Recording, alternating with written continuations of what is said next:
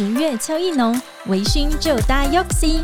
Yoxi Your Taxi，秉持克莱尔的展览异想世界微醺精神，喝得舒心，乘得安心。立即下载 Yoxi App Y O X I，优惠码输入克莱尔 Yoxi 即可享上车优惠搭乘。克莱尔陪伴同行整个十月，活动即日起至十月三十一日止。Yoxi Your Taxi。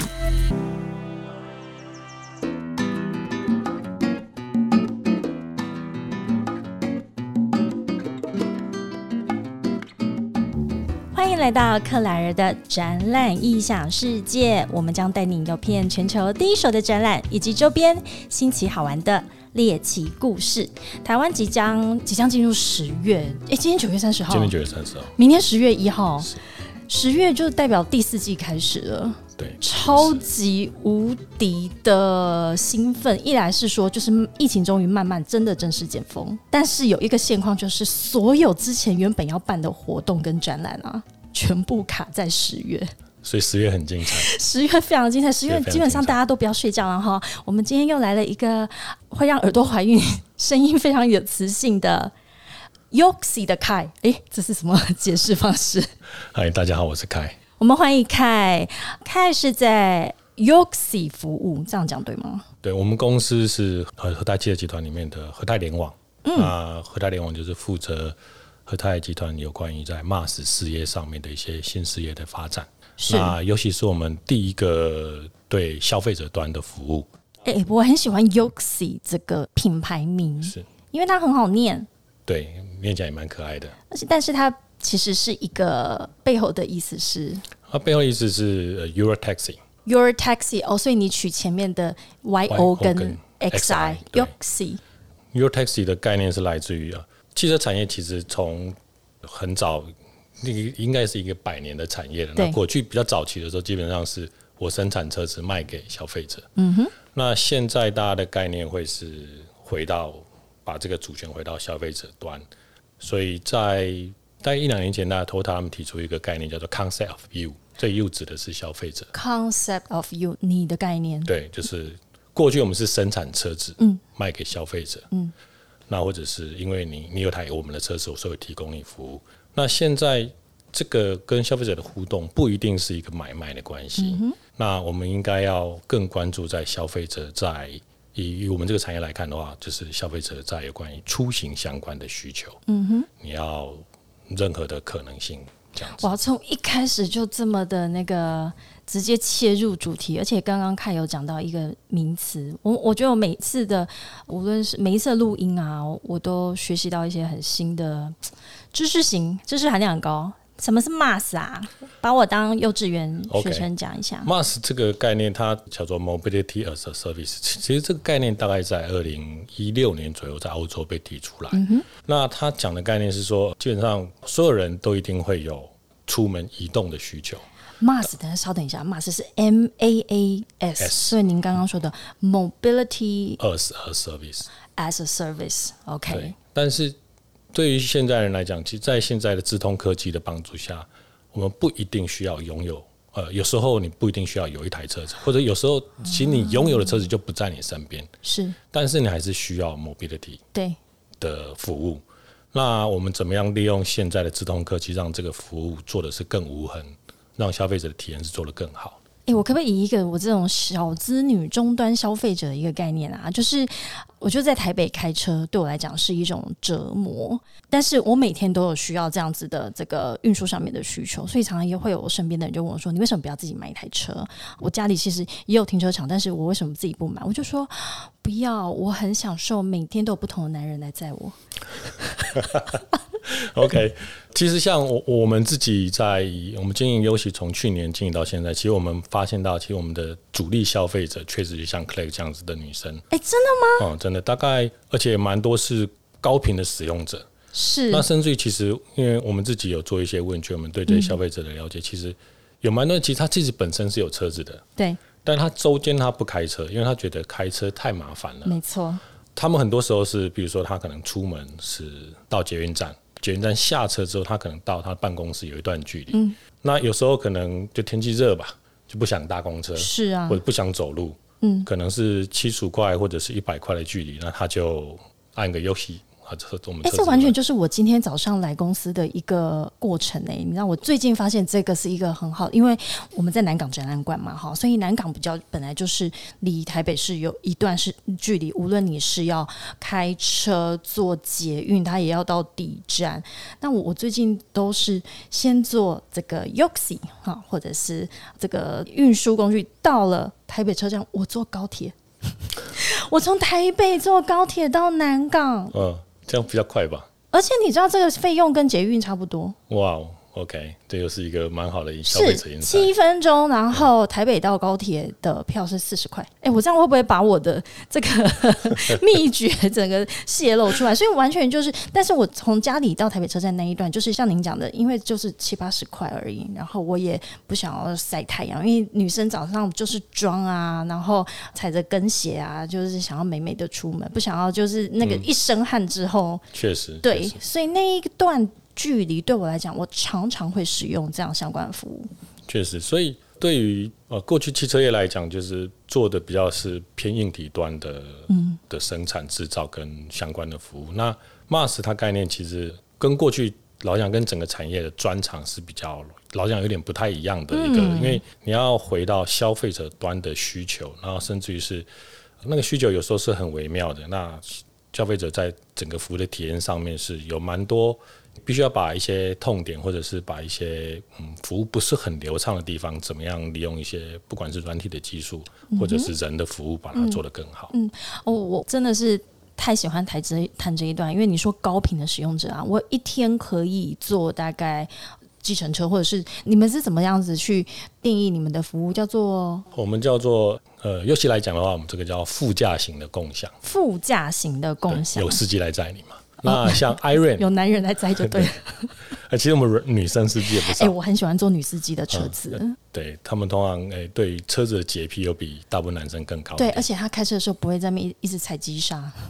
对我们蛮多女生的司机，那在像我们刚才讲的，Iron 它就像是自驾型的共享，就是你自己租一台车子开这样子啊。自驾型的共享跟副驾型的共享，最近我觉得在路上看到很多 Yoxi。我我们大概从去年十一月开始到现在，我们大概以车辆数的话，大概是我们刚上线的三倍多了。嗯哼。那目前我们刚开始就双倍，那现在到了的高雄跟。桃园，那应该十月份我们会到台中，应该很快就是一个一个县市的去攻占它，而且你们还会去跟一些活动去做赞助，例如十月份十月十六号到二十一，我，就是说刚刚就讲十月有。最后，这个第四季有十、十一、十二月有太多的活动了。两年一度的全国运动会在新北市 Yoxi 提供了什么样子的服务呢？基本上我们在这个活动上面有做一些赞助，然后他们有蛮多的那个接送点，那我们是指定的接驳的车队。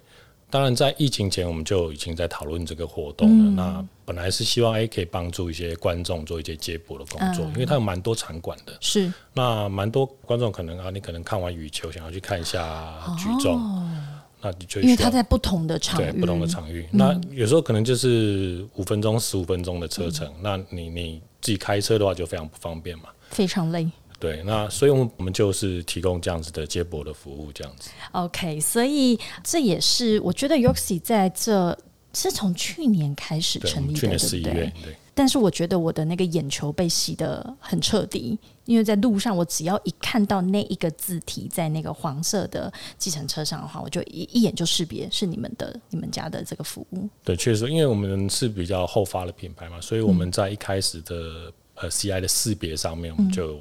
专业的团队一起来做一个这样的发想跟设计，那当然就是希望达到像刚刚克雷讲的效果，就是你远远就看到游戏来，你不会认错，你会很清楚看到我们的识别这样子。是，所以我们今天请到开来讲这个 Yoxi 的服务之外呢，当然也要去谈谈。这相关的一个生态系跟它背后的展览，因为克莱尔的展览异想世界，我们一直在跟我们的听众分享一下每一个展览它背后的一个产业趋势。所以今年呢，在十月的我看一下啊，十月二十到二十二号，诶，在台北有第一届要举办的展览，叫做 e mobility，而且很有趣哦，它叫做二零三五 e mobility Taiwan。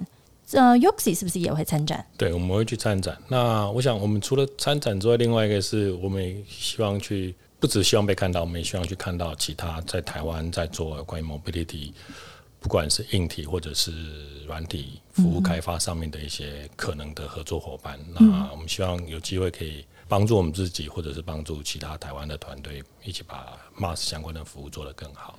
我很喜欢刚刚你讲到，就是其实台湾的这个跟汽车相关的这个产业的这个工业，其实很完整，是在台湾是非常完整的。非常完整所以像我们自己的服务的非常多的厂商是汽车零组件啊，哈，它在每年在台湾或者是在世界各地的这个汽车零配件展里面，我的我们的这个参展商的数量是非常多，规模也很大。但是 e mobility 或者是说它的中文名叫做智慧移动。这样子概念的展览在台湾是第一次举办，我自己个人觉得是一个蛮好的开始。嗯，那因为我觉得第一个，我们大概自己也大概从今年年初开始，才开始在跟一些硬体厂商做一些接洽跟认识。那主要也是因为我们自己开始做的时候，发现到，比如说在建设上面的一些呃硬体的部分，会有一些限制。我们服务的开发的可能性，听不太懂什么意思。我举一个建设上面你一定看得到的东西，比如说跳表机。哦，对，跳表机它就是一个相对比较传统的，好传统，而且可不要每次都这样哔哔。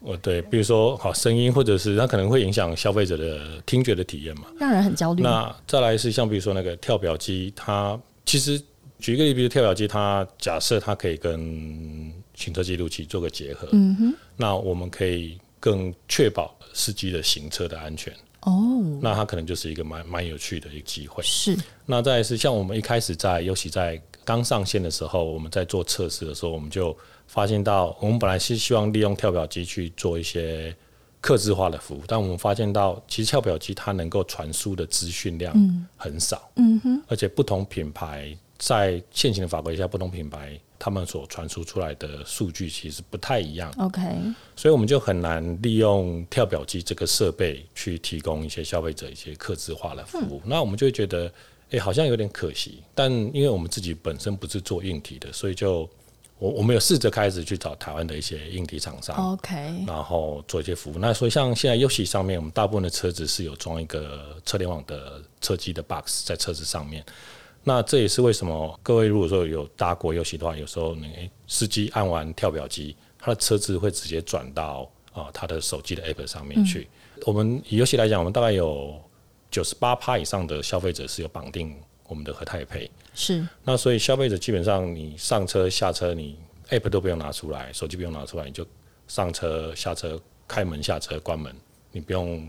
意思就是说，他直接从你上车跟下车的两个点，然后去辨别，然后直接就在你的手机里面完成结账的动作。完成结账动作，那那个车子就是从跳表机直接传到司机的手机里面，那司机按一个结账一个按键，司机从你上车到你下车，司机只要按一个按键，嗯，那乘客只要。只要上车下车就好了。哎，我觉得这件事情是一个回不去的状态耶。我也是一旦用了这样子的一个付费系统啊，而且是就是在乘车上面这件事情之后，我就再也不想要拿出钱包跟碰任何的现金。对。我觉得这是一个确实像刚刚 Clay 讲，它是一个你你没不可能回得去的一个服务，而且大家对这样子的服务无痕的服务的要求会越来越高。嗯，所以我们一直在思考的事情就是，哎，还有没有什么机会可以把我们的服务做得更有趣一点？嗯哼，或者把服务做得更好一点。像我们现在可以做到的事情就是，哎，你上车前你可以跟司机讲好，你在 App 上面设定你不想听，因为你不想聊天。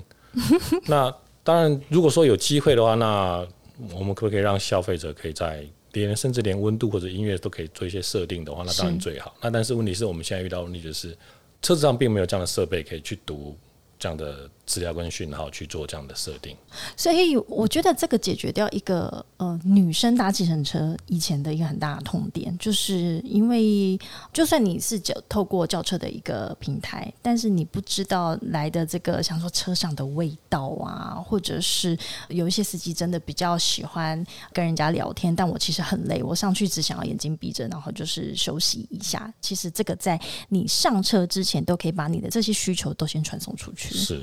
那我觉得这个当然它有蛮多，除了软体开发的工作要达到这些事情之外，另外就是当然人员的教育训练了。嗯，那这个我们也自己内部一直在强化，就是哎，我们的实际必须要做到。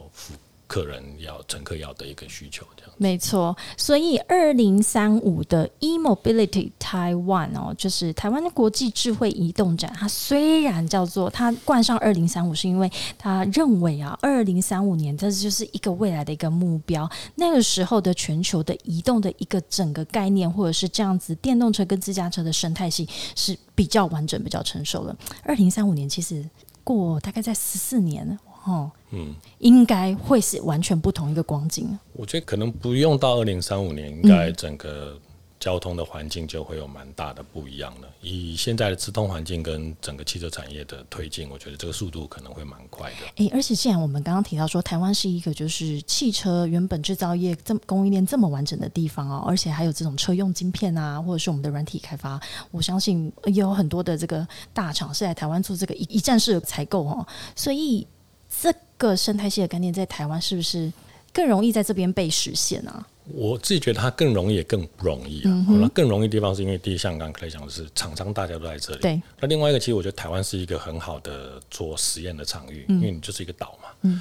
我们有蛮多环境是可以适合做这样的事情。那不容易的事情是说，因为其实就我们自己目前跟很多硬体厂商接洽的经验，就是其实大家不管是大家的思维都还是在自己的世界里面。嗯。像我们对于硬体上的了解就不够多。那硬体上他们的需求，或者是假设大家合作的话，哦，讲一些比较江湖化的，大概 make up 就不太一样，懂？或者是大家可能在意的点，或者是大家的假设要共创一个利益的话，那大家怎么样去合作？我觉得这件事情是，就至少就我们来讲，就是也还在学习跟摸索。我知道这是不是很像那个专科跟次专科医师？就是当你已经专，像你在一个 parts，你做到已经是专精了，可是因为你就是在这个领域里面，你看他就是你可以做到 top one。可是当他必须要被整合的时候，我关心的不是只有这个硬体，他还需要再跟软体去做结合。是是。那他就要彼此去理解我们的需求。这个其实沟通整合还是。最耗时间的对，像最近才跟跟一些朋友在讨论到，就是像以游戏来讲，我们大部分车子是有车联网设备的。嗯，那我们从这些 App 或者是车机上面收集到了很多的数据。嗯哼，那就我们来讲，我们当然就是利用数据去把游戏的服务做得更好，或者是消费者的我们想象得到消费者的服务做得更好。但我们收集到的数据远大于这些需求。那有一些比如物联网相关的资讯，某种程度来讲。是放着，放着是什么？还没有办法去我不知道，我不知道它可以做什么。嗯哼。那但也许我们自己就蛮好奇，那这样子的资料会不会对于，也许是做地图的，或者是做五 G 晶片的？嗯。因为我们记录了蛮多的轨迹的相关的资料，那对于这些业者会不会其实是有帮助的？嗯哼。那因为对我来讲，因为很多时候是这样，就是呃，有些资料对我来讲，它可能是占记忆体而已。Garbage in, garbage out。对对，但对有些业者，也许它可以是一个蛮好，可以给他们做 POC 或者是做做验证的资料。嗯那像这部分，我们就蛮希望，比如说，也也许在这个智慧动展上面，我们有机会可以认识多一些厂商。那大家一些交流，也许可以有一些。把我们现在手上没有在用的东西变成别人的黄金，那我们最希望是看到这种。其实我觉得这就很像我们我们在写论文，或者是以前在收集资讯的时候啊，你收集一大堆资讯，但是如果你没有问对问题的时候，这些资料其实就是一一坨垃圾。确实，确实，确实。但是如果你问对问题，或者是你想要关心的那一个议题，是可以在这一个资料库里面挖掘到 something 的话，那它就会变黄金。对，像像我们自己在看这些游戏的行车资料的时候，我们就呃做了蛮多，因为我们比较擅长的是消费者端的服务的开发，嗯，我们就利用消费者的上下车点去帮消费者做属性的分类。哦，什么意思？比如说 clearing 都是在周一到周五是在南港，对，比如说是捷运站，然后到南港展览馆，嗯，那你的时间假设早上七点，然后或者是早上八点，那我就很清楚知道你可能是在这边上班，嗯哼。下班的时间可能是固定，都是在六点。你晚上可能你的同事有些人就是下班就回家，那有些人可能晚上在疫情前可能会去夜店，是，他会有一些固定行为的陪同。那我们现在就把一些行为的呃这些轨迹，把它变成标签之后，我们不是把它变成地址而已，把地址再转换成一些属性的标签，嗯，再回到消费者身上。那我们做这样的分类之后，那我们有做一些实验，就是我们对消费者的了解是不是正确？我们做一些实验。那我们拿来做呃消费者一些高频消费者的算是增长的部分。那我们发现到就是这样的研究之后，我们对消费者有一个新的认识。那跟我们过去，我们只是单纯知道，哎，是高频使用者是女生，嗯哼。那我们现在对高频使用者的认识，可能就不只是女生了。是怎么样的女生？是怎么样的女生？对，比如说她可能是上班族，嗯，那甚至于她是在某些区域的上班族。OK，有些。像现在开始有吃饭的行为出现了，对，晚餐的去餐厅吃饭的行为出现了，啊，那我们就可以给她不同的标签。那当我们对消费者有更深的认识了之后，当哎我们要去增长我的这些高频使用者，我就可以有比较正确的方向去做。嗯嗯嗯。那我们自己的实验的结果是，像我们在上线前，我们在数位投放的一个词叫做 CPR，就是 Click Through Rate，就是 CTR 来看的话，像以前我们在一开始单纯用 Google、Facebook 数字的话，嗯，我们的大部分的 Group 的 CTR 做到好，大概一趴已经算不错，一 percent 不算不错。是。那我们最近我们有开始有几个 Group，它甚至可以到十五个 percent。哦。那它 CTR 是过去我们对消费者是几乎是只能依靠 Google 的数字来看的时候，大概是。变成十五倍。对呀，这个怎么会有这么大的一个成长？这个就是刚才讲，是因为我们自己很擅长是对消费者的分析跟理解。那我们从我们自己的数据上就可以诶挖到这些黄金，那就是我们对消费者的认识会不太一样。嗯，那所以这也是让我们自己好像有点信心。哎，我们的其他数据会不会对其他人是有帮助的？对。那所以我们就蛮期待。所以我们在这次的展，除了呃，去给别人认识出来，我们更希望可以去认识。哎，我相信一定是哎，所以就是说，您这么大的一个数据库里面，但是因为你们一开始就有一个很明确想要去理解、跟理解你的消费者的这个轮廓，所以其实你这数据里面应该还有更多的宝藏在里头。对，所以这个你刚刚讲说到呃参展是。想要自己被了解，也想要多了解别人。那我把一个问题先往前拉好了。你觉得这个展览如果今年是线上办的话，你想要去多了解别人，跟被别人了解，去一起讨论说，哎，我有这个东西，我没有办办法在一起合作来做更多的可能性？你觉得线上展有办法？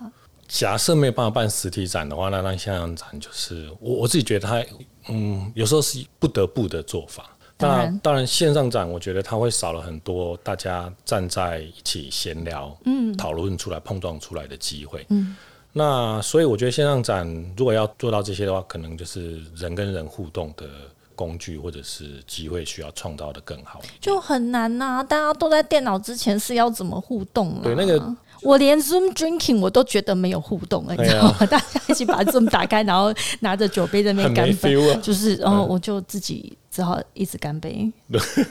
对啊，像我们自己以前去参展，有时候就会跟不同摊位的人，大家就会哈啦，然后有时候甚至就就开开玩笑啊，那就可以聊到很多。这个 small talk 很重要哎，而且有时候我觉得很多的商机或者是灵光乍现，就是在这种讲讲干话背后会跑出来的。没有错，没有错。有时候就，尤其是当你是在不同领域的时候。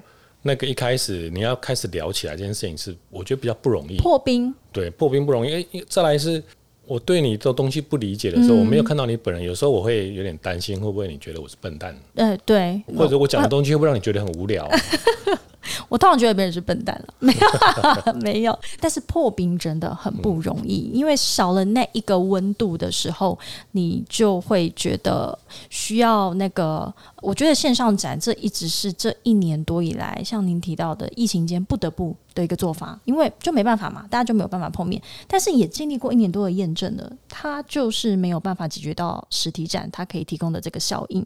所以超级无敌期待的，就十月二十到二十二号的智慧移动展。但是我觉得我更想问凯，呃，你之前去过，号称全球男人的梦想。之前我们有一集是设计师杭特也跟我们分享的，他说只要他这辈子画到这个展，他觉得他人生足矣。就是 I A A，对 I A 的展超棒的。那时候我去，我是我忘记是二零一二还是一三年去的，我大概整整去了三天。我都一早就去，然后待到最晚。怎么可以？你为什么可以有这么完整的三天在那里面？刚好是工作里部，因为我那时候是负责 Lexus 的产品的负责，嗯，的 product planner。那所以我们那时候去看自己的车子，看别人的车子，然后看别人的概念，然后也看别人的展。像 IA 那个车展的话，其实它是一个很有趣的展，就是当然今年它有一些概念的改变。那但过去一直以来，我觉得德国的车展法兰克福，它是一个我觉得它是一个非常高度互动的一个展，高度互高度互动，而且它不只是你跟看车子，它会有秀。关键字哎，你看高度互动，这线上要怎么互动啊？很难，我觉得。那再来是几乎所有的参展的，不管是说明的人或者是呃产品介绍人，他。跟去看展的人的互动是，我我觉得那个是很亲切，它是非常自然的。那像我自己去看，包含看我们自己 Lexus 的车子，或者是去看其他德国品牌的，像我们那时候，像在 IA 的话，基本上像奥迪啊、宾士啊，然后变掉，然后自自己一个馆。对。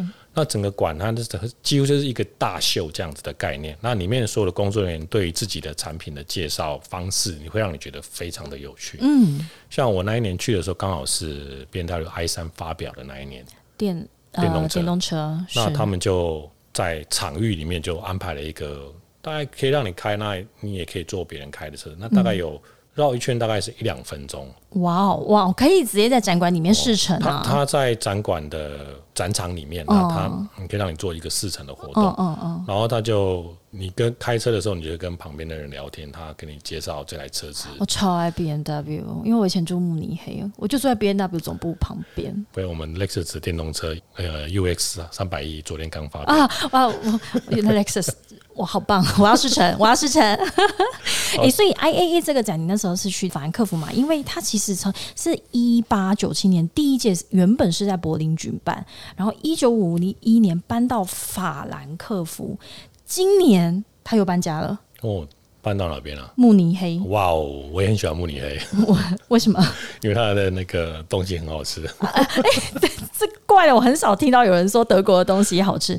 但是，呃，要讲的就是说，车展也在做演变跟进化。它从呃法兰克福搬到慕尼黑，它的名称也改了，以前叫做 IAA，现在叫做 IAA Mobility。所以，我想它的。以前的这个展览的主题一定也是因应着，像说我们台湾有 e mobility，它里面的这个主题或者是概念，一定就是要因应这个整个趋势而改变。想不想去？超想去啊！因为我觉得它基本上就是一个整个产业在移动的一个蛮大的一个 symbol。因为 I A 都把它自己叫做 mobility 展的时候，那那代表整个产业对于你产业的形态。的转变是一个蛮清楚的宣告了。是，我觉得它真的已经翻转了汽车制造业这件事情了，完全就是 service 为为导向。汽车汽车要从制造业变成服务业，变成服务业。哇！所以过去的话，我觉得其实身边很少人去玩 IA。就法兰克福这个车展，你觉得那个男人的梦？你那天三天呐，你是不是？第一天之前你就先沐浴精身，然后先让自己储存好体力，因为其实看展非常非常累，非常累，超级累。我那时候去三天，前两天是记者日，嗯，那人稍微相对少一点。那我几乎第三天其实去看看那个参展的人，哦，看参展的人，因为其实对汽车业来讲，其实我们我们一直很在意一个事情，就是除了产品本身之外，另外你要了解人怎么跟产品互动的。您意思是说，你是去看看展的人潮摊位里面的一个大家怎么去？理解或使用一些，因为车展通常大家是秀肌肉嘛，就会一些什么新的科技、新的配备，嗯，要跟全世界人秀。那 I A 通常是，尤其德系的车子的第一站，嗯，当它有什么最屌的东西，它就在一定在那边展展现出来。那在那一当下，其实。你就可以看到，哎，第一次看到人怎么去理解，或怎么跟这个产品做互动。嗯，那我觉得那是一个蛮好的、蛮有趣的一个事情。哎，这很有趣，而且其实很花时间。如果只有三天的话，其实三天也不够。哎，对，三天也不够。其实像我我们那时候前两天就是先去选定好，那我第三天我要观察什么事情？嗯，我要观察哪一个品牌的什么产品，它会。大家去看的时候，是人是怎么跟那些产品互动？因为，比如说那时候宾士他们就有一些呃，开始做大面板的内装哦，大面板就是以前车子就有点像现在的 Tesla。对对对，那时候其实开始已经有了。那那时候我对这件事情蛮好奇，那消费者会怎么理解它，跟怎么跟这个面板做互动？嗯嗯。那你要去观察这件事情，你就得要花比较长的时间去看不同人怎么怎么去使用那个配备。那那三天也不够，这个有时候说不定把你放三个礼拜，你也看不完。对，如果说展整个展期都在的话，我会三整个展期都泡在里面是没有问题。对，我觉得展览就是这样，所以我觉得我记得以前在走展馆的时候，而且法兰克福展馆也不好走，好大，超级无敌大，然后它又有不同栋啊，每一栋又有不同层。对对，就法兰克福，我觉得是难走的展览馆的前大概 top five 吧。我走了走，脚会断掉了，断。掉那个真，所以我才说要先沐浴净身，然后前几天你不要乱跑，尽量储存体力。要那个伸展要做好。对，然后回去，而且你一天逛完回去，基本上就瘫在那边不会动了。所以能够连走三天，通常都我们都说会瘦啊，回来都会瘦一圈。对，真的会。而且你你在展场没什么东西可以吃。所以我刚刚你你跟我说慕尼黑的东西好吃，我也是，就就德国就是啤酒加香肠啊。那香肠有好吃跟不好吃的，法兰克福我觉得稍微糟一点。但是在展场里面，就是讲到另外一个哈，就是反正你都来看车展了，那他就喂你什么你就吃，然后多少钱都是他喊了算的。对对对对，展览都是这样。好，所以对于十月的这个展览，现在觉得兴奋吗？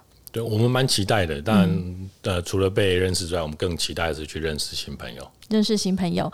那刚刚你有谈到，就是说，Toyota 集团的这个创办人曾经提过一句话，就是未来的这一百年是一个什么样子的一个状态？哦，OK，那是目前的社长阿 Q 上他讲的，就是他在应该在二零一八年的时候，他说现在就是整个汽车产业百年一遇的危机或者是转机，嗯，因为汽车业差不多百年了，嗯，那因为。其实我觉得是整个智通产业环境的改变，它会冲击到所有的产业。像之前被冲击就是像啊媒体业，嗯，或者是那种通讯的产业。那接下来我觉得可能各行各业都会遇到这个冲击。那我觉得汽车业就是一个。那像德系的车厂，他们开始在二零一八年左右，他们开始讨论所谓的 mobility 的概念，嗯。丰田他们大概也是在一七一八年开始在讲说，这是一个对汽车产业来讲，它不是一个技术的问题，是，而是一个你经营方针基本改变的问题。因为以前我们很擅长做车子啊，就是硬体的制造，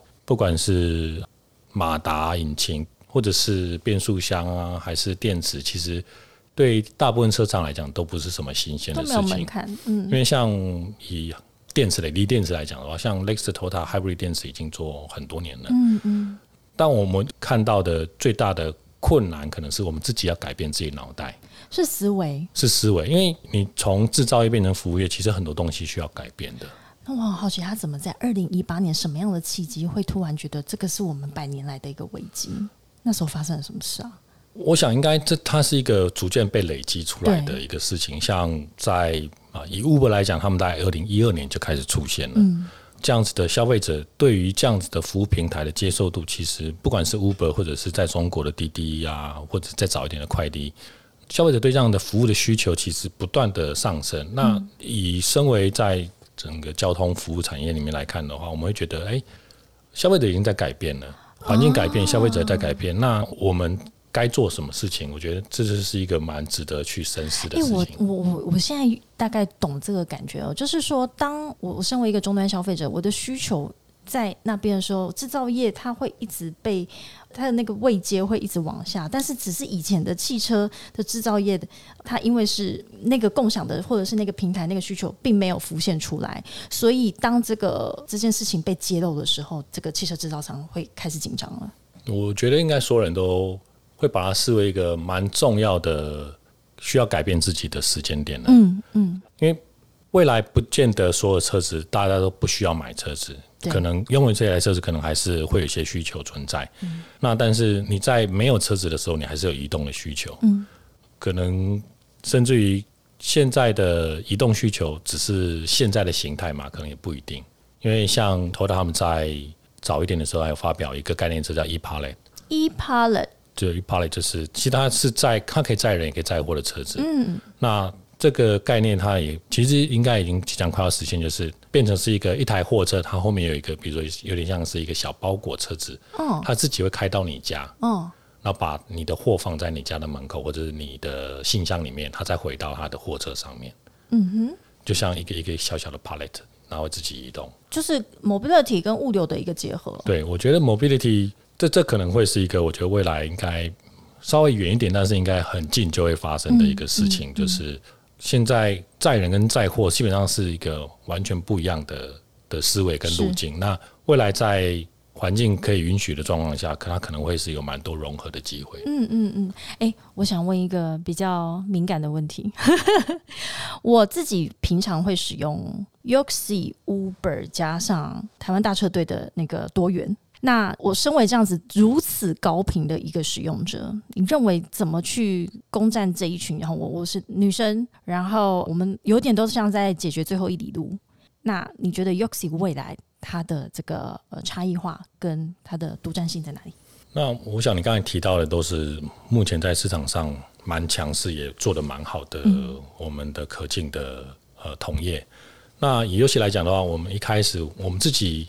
确实，我们一开始在上线前，我们开始做很多市市场调查的时候，就有看到一些消费者会觉得，像刚才 Clay 刚刚一开始有讲到，就是你有时候你上车你就只是想睡觉，好好休息。对啊。那有些司机大哥就会过于热情，那但是他不知道你想要休息啊，而且还需要我表态，你知道吗？那所以我们有发现到一些类似这样的痛点，那我们就在针对于啊消费者的需求，在你上车前你就把它设定好，那你。叫车的时候，你的需求就已经送到司机端，所以你你上车的司机就已经知道你是不想要聊天，你想要休息的，对，或者你连音乐都不想听，嗯，那我们的司机就会把这个依照你的需求把这个服务给 deliver 给你。是，那这是我们当初上线前的时候，我们希望做的一些差异化。那当然，我们从去年十一月上线到现在，我们的竞争对手很快也赶上来了。嗯，那当然，我们接下来我们就需要再去做更多的新的客制化的服务。那另外一点是，呃，我们在做游戏的时候，其实我我们认为我们大概有两端的客户，一个是一般的乘客，嗯，就是大家原本这个行业大家想的所谓消费者端的，就是乘客。那另外一个我们觉得蛮重要的消费者，对我们来讲蛮重要的顾客叫做司机。司机对，那司机也是你们的客户，司机也是我们的客户，也是我们最重要的客户。我自己觉得哦，是我们很重要的客户，因为我我们自己的概念是，当如果司机他没有被服务好，司机他的对游戏的体验不好，他就不会把乘客上了车之后的体验做好。请问司机怎么接受你们的服务？我举一个例子，像比如说以游戏的司机来讲的话啊，我们讲最直接的就是他的钱，我们是一个礼拜付两次钱给他，因为我蛮多消费者刷卡，我们是先代收。对。不同的平台可能付款的条件不一样，付款的时间不一样。那我们基本上做到最快，就是一个礼拜付两两次的车资给给把赶快把车资给给司司机这样子，因为蛮多司机他们对于现金流是蛮紧的。当然，非常。那在另外像比如说我们在像比如在疫情的时候，那我们的趟次就是消费者搭车的次数变少，那消费者也不敢搭车。嗯，那这个时候我们。就提供司机一个，因为司机他还是要生活啊，是。那所以我们就主动提供司机啊无息的贷款。OK。那对司机来讲，它就是一个及时雨。那同时，我们也提供我们自己尤其所有司机一个疫苗险，让他们放心的去打疫苗。嗯嗯。那甚至我们也主动提供一些防疫的设备给司机，就免费给送给司机。所以司机他也会更。对这个 Yoxi 的认同度会更高。对，我们希望这样子跟私立建立更好的一个伙伴的感觉，就是大家是一起来服务客户的，服务消费者。哦，就是我们希望大家是站在一条船上面，然后我们把顾客的体验做得更好。哎，我相信这个感觉是我我不知道为什么哈。虽然 Yoxi 我就是看到他在路上这样子走来走去，但是你刚刚在讲的那个，你提供服务给司机，然后也提供给这个乘客，那司机跟乘客之间又有一个良好的这个互动，这个真的是会让我们这个还没有开始使用 Yoxi 的这个消费者会感受到这个品牌要传达的这个理念，是吗？是，那因为像我再再举一个例子，不好意思，再举一个例子，像我们自己在我们自己的客服中心，我们大概有三四个客服是他们主要的工作是提供司机协助的。嗯，因为司机他们可能有各式各样的问题，有时候是乘客造成，比如说乘客是掉东西了，嗯，那或者是乘客可能有有一些特殊的需求。什么特殊的需求？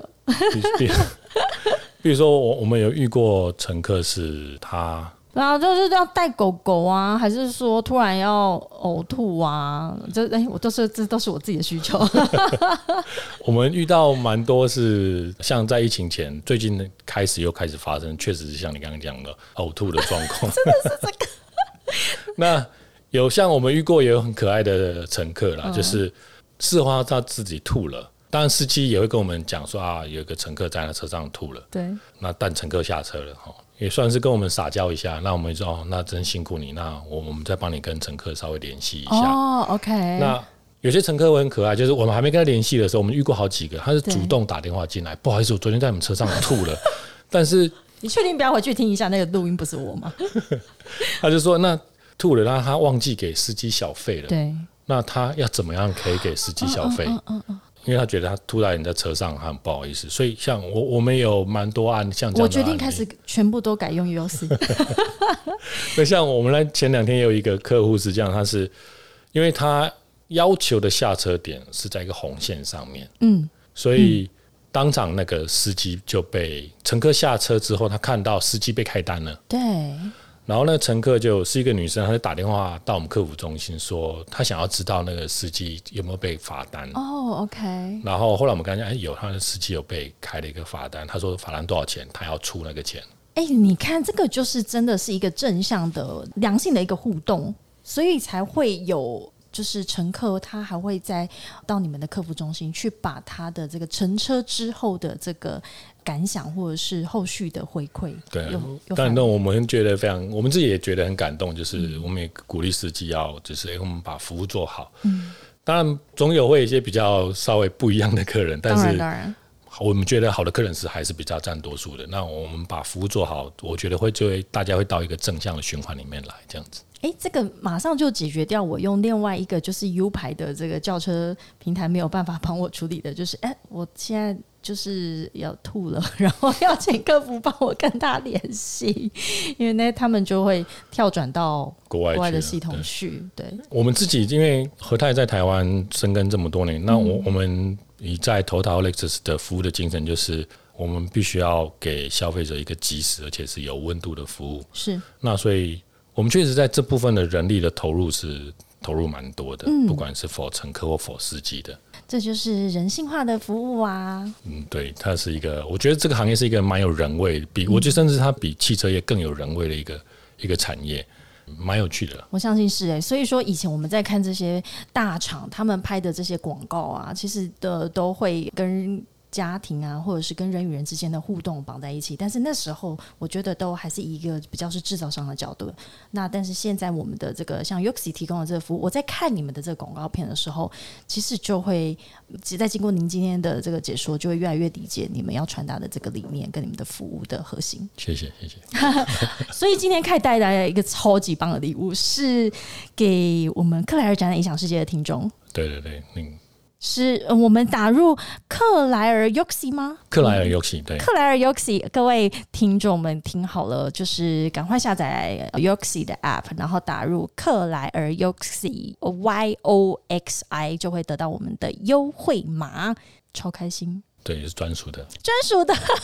我要我我回去赶快叫我们家那个全家，就赶快还有我们的亲朋好友，把把你的同事全部逼他们都赶快下载这个 Yoxi 的 App。对，拜托大家赶快下载。我觉得做完一次应该就会掉泪了啦！我就说这是一个回不去的概念哈。好，我们今天再一次谢谢凯来到克莱尔的展览异想世界，欢迎我们各位听众在我们的各大平台 Apple Podcast、Spotify、KKBox、Google Podcast 以及 Sound。嗯，订阅、分享按五颗星，而且赶快下载 UC App，输入克莱尔 UC，克莱尔 UC，耶！谢谢凯，谢谢，欢迎下次再来，拜拜，拜拜。